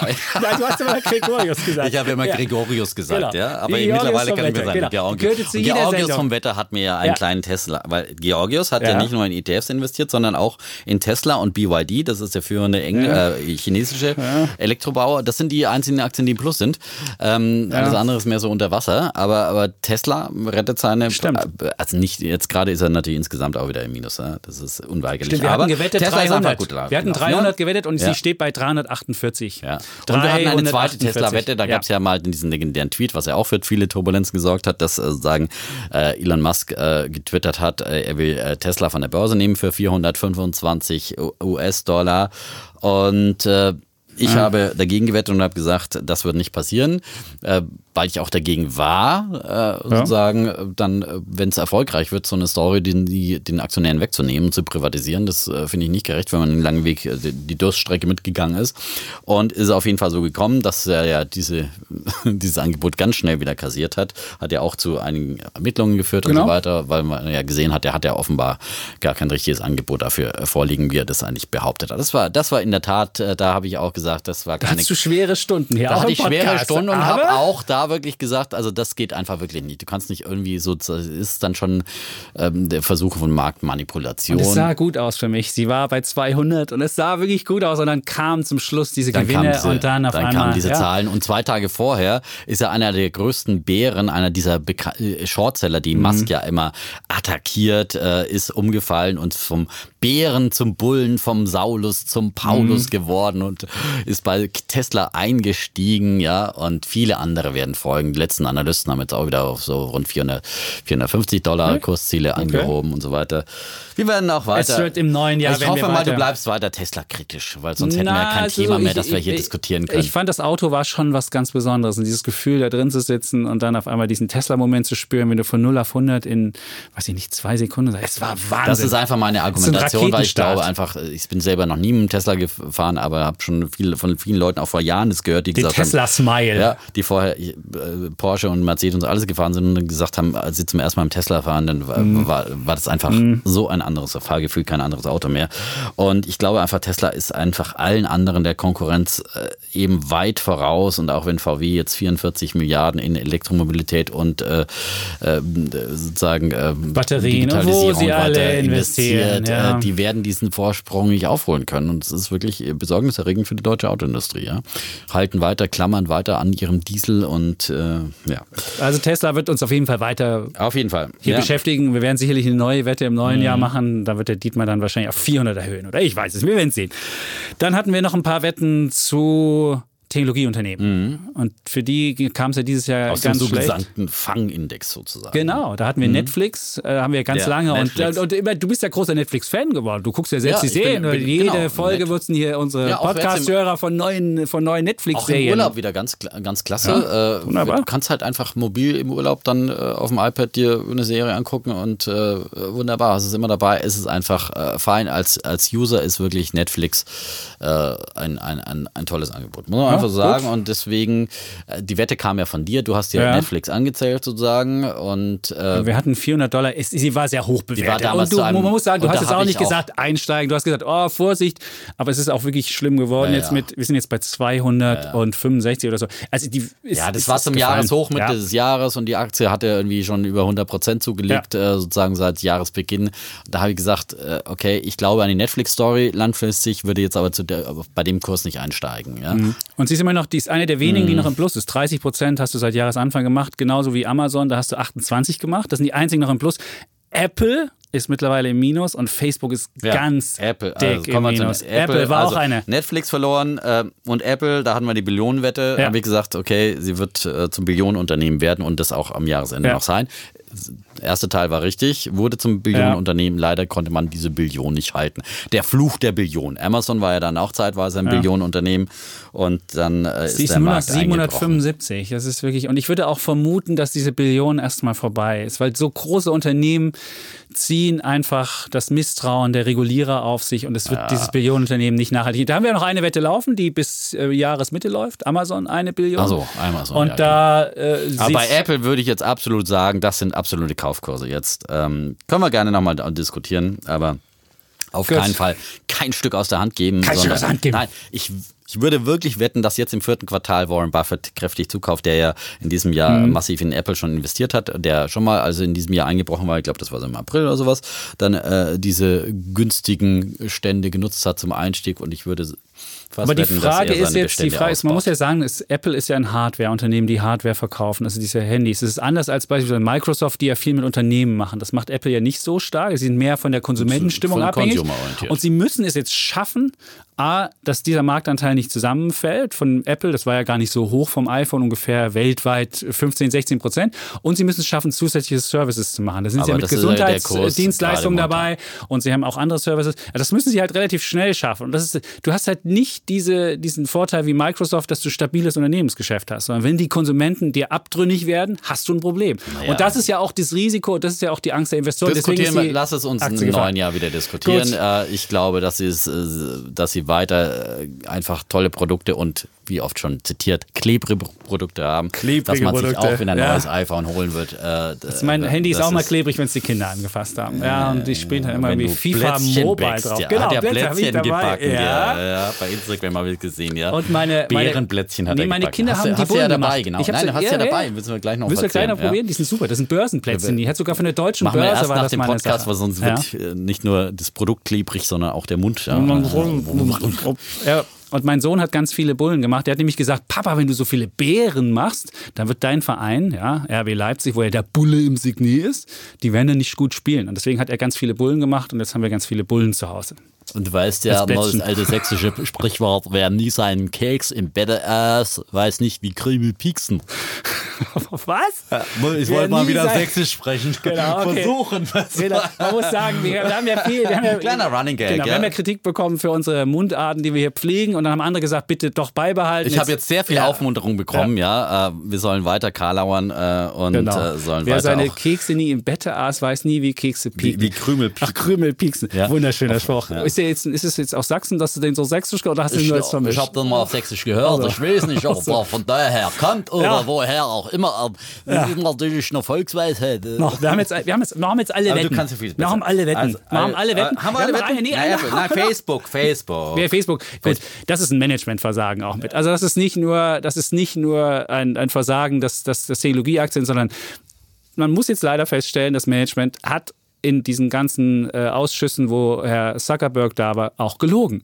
Es gab Ja. nämlich jetzt E-Mails, die bekannt wurden, wo rauskam, ach, wir können die Daten, Nutzerdaten doch mal weitergeben. Und er hat immer gesagt, nein, Nutzerdaten sind die wichtigsten. Und insgesamt muss man feststellen, Facebook sehe ich wirklich jetzt auch kritischer, muss ich sagen. Das Da ist- ist wirklich sehr viel an Ver Ver Vertrauen Ja. verloren gegangen. Ja, also da ist wirklich sehr viel falsch gemacht worden im Umgang mit diesem Datenskandal. Mhm. Und hätte ich nicht gedacht, ich hätte ja gedacht, das kann man äh, relativ schnell wieder bewerkstelligen und sagen, okay, das war halt mal ein Ausrutscher. Äh, aber ich glaube, das ist, da ist wirklich so eher eine fundamentale Wende da. Zumindest beim, bei der Plattform Facebook. Also Mhm. die ist wirklich angezählt und ich kenne auch viele, die da weggehen.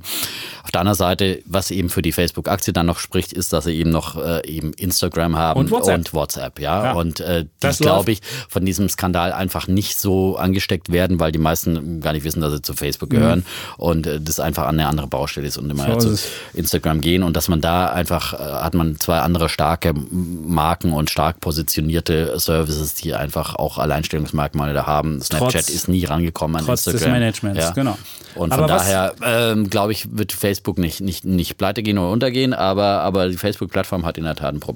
Was ich, was ich gut finde, dass auch Aktienkurse dann spiegeln, wenn das Vertrauen in das Management fällt und dass man Manager nicht alles durchgehen lässt. Und ich finde, da ist auch so ein gewisses Korrektiv der Aktienmärkte. Ja. Das gibt es ja auch an den Anleihemärkten, genau. wo die. Zinsen steigen, man ganz viel zahlen muss. Da wird man vielleicht auch wieder auf den Pfad der Tugend kommen. So ist es vielleicht bei Aktien auch.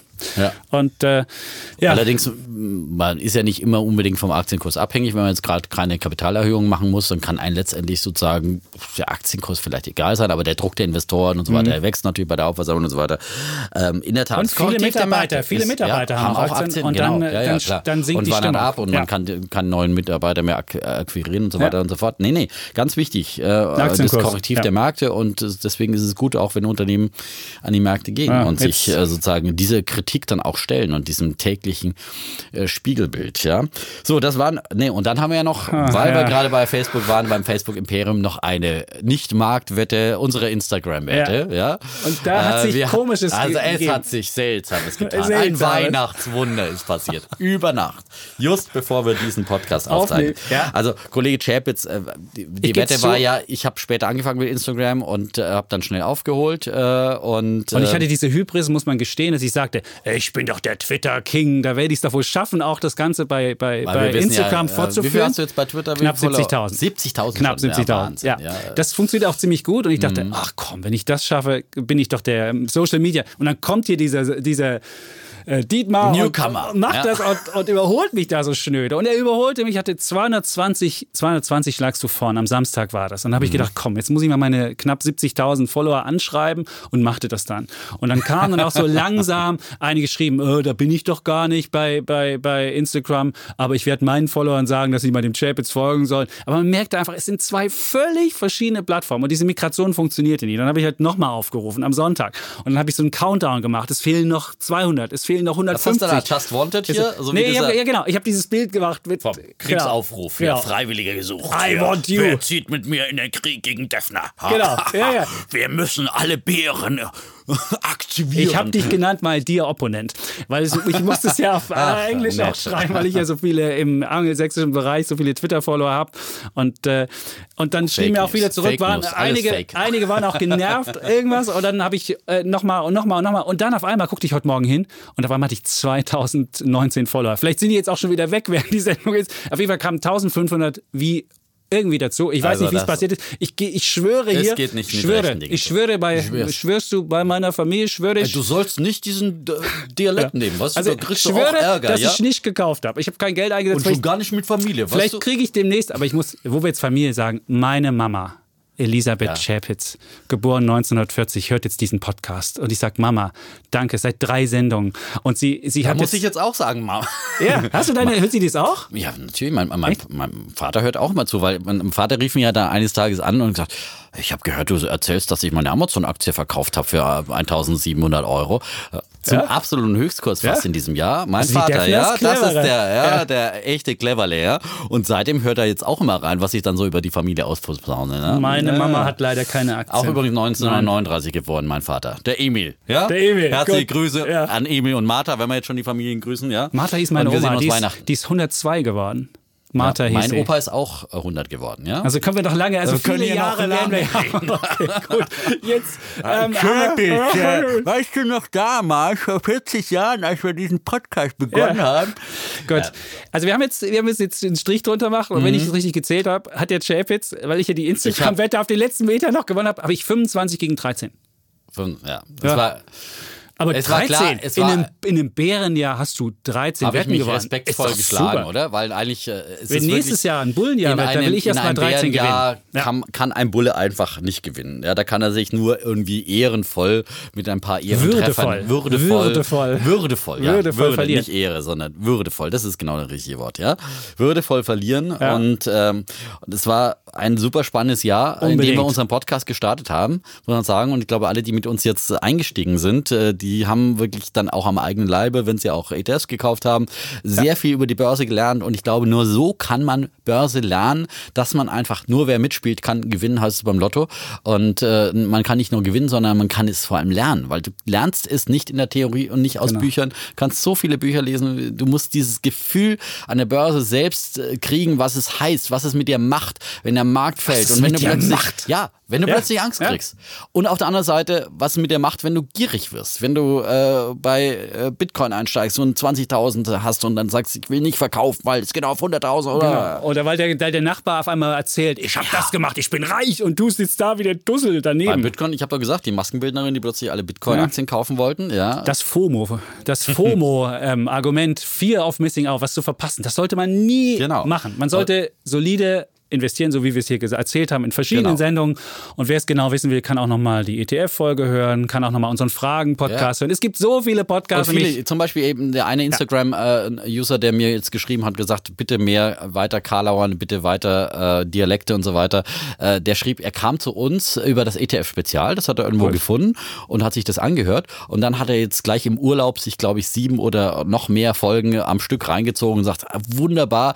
Und, äh, und sagte halt, okay, und bitte macht weiter so locker, wie ihr seid, weil es gibt genug von diesen ähm, ernsten äh, Wirtschaftsformaten, äh, die äh, bieder und langweilig sind. Und, äh, und viele schätzen das, so wie wir das machen. Wir haben ja eben auch immer wieder, er hat uns gegen die Kritik verteilt, weil er sagt, immer wieder, wenn ihr geschimpft werdet und gerügt werdet für den Witz und so weiter, äh, bitte bleibt so, wie ihr seid. Und ich würde mal sagen, das nehmen wir uns auch zu Herzen. Ja. Natürlich nehmen wir uns Kritik zu Herzen und wir wollen keinen äh, zu nahe treten, beleidigen, was auch immer. Noch nicht schon mal in Sachsen. Nein, nein, das sind meine Landsleute. Ja, Äh, genau. aber auch nicht den Franken, meinen Landsleuten. Ne? Also nee, das ist einfach immer liebevoll gemeint und ähm, Das war ein schönes, schönes Wort zu Weihnachten. Müssen wir Ja, allen danken, die zugehört haben. Alle, die, die, Ja. die uns begleitet haben von Anfang an. Macht's weiterhin, denn das ist die Ja, empfehl- dafür, dass es uns noch lange geben wird. Genau, empfehlt uns weiter und Ja. empfehlen Sie uns weiter. Äh, Dudes und Siez haben wir auch die Debatte geführt. Wir Siez in der Regel, aber natürlich äh, Aber wer die Folgen alle wer sehen uns will, schreibt, darf uns auch duzen Instagram. www.welt.de-duz. genau, D-U-Z. DUZ, genau. www.welt.de-duz. Da hat man alle Folgen, auch nochmal diese wunderschönen Beschreibungen. Es gibt ja einen Kollegen, wir müssen auch mal den Kollegen danken, die hier mitgemacht unbedingt. haben. Herr Thiemann schreibt immer diese wunderbaren Texte dazu und der gibt sich immer so viel Mühe, er ist so liebevoll zu uns. Und ich muss sagen, da will ich auch mal danken. Dann gibt's den Philipp, der immer so toll aufnimmt, den Flo, der so toll uns immer begleitet. Und äh, es sind so viele nette Und Menschen. die- Christina Fassler muss man sagen, äh, unsere Marketingchefin, die Ja. eigentlich sozusagen äh, diejenige war, die die Idee hatte und äh, diese Idee äh, vorangebracht hat. Ja. Herzlichen Dank äh, für die Idee. Äh, wir haben gerne mitgemacht und es macht uns richtig Spaß. Es ist viel zusätzliche Arbeit, aber macht wirklich Spaß. Und da wir ein tolles Team haben, die uns alle helfen, ja, macht es so viel Spaß und klappt das auch so gut. Wir müssen es nicht selbst hochladen, da gibt es auch Kollegen. Also es ist wirklich wunderbar. Also wir sagen allen Hörern, Hörerinnen, Produzenten, ja, was können wir noch sagen? Danke. Danke. Frohe Weihnachten. Ja. Einen guten Rutsch in ein hoffentlich besseres Börsenjahr. Ja. Und äh, bleiben Sie uns treu, bleibt uns treu, empfehlt uns weiter. Ähm, Gerade über Weihnachten spricht man ja über das eine oder andere. Da kann man ja mal so einen Podcast dann auch mal Genau, zur eine, Sprache bringen. das ist auch der längste Podcast. Es ist der längste ist Podcast. Der längste Podcast. Wir geloben ja Besserung. Aber jetzt hat man ja ein bisschen Zeit über die Feiertage. Da kann man sich das ja mal auf mehrere Etappen so anhören. Ähm, deswegen äh, machen wir jetzt auch ein bisschen Pause Ja. und kommen dann in der zweiten Januarwoche wieder Genau. Am Dienstag wieder ähm, sozusagen. zwei- Immer dienstags. Immer dienstags. Der Immer erste dienstags. Dienstag ist ja der 1. Januar und eine Woche später, also am 8. Januar, gibt es dann den nächsten Podcast. Und bis dahin bleiben wir natürlich Bulle, Und Bär sagen Tschüss und Ciao, ihr Defner. und Chapitz.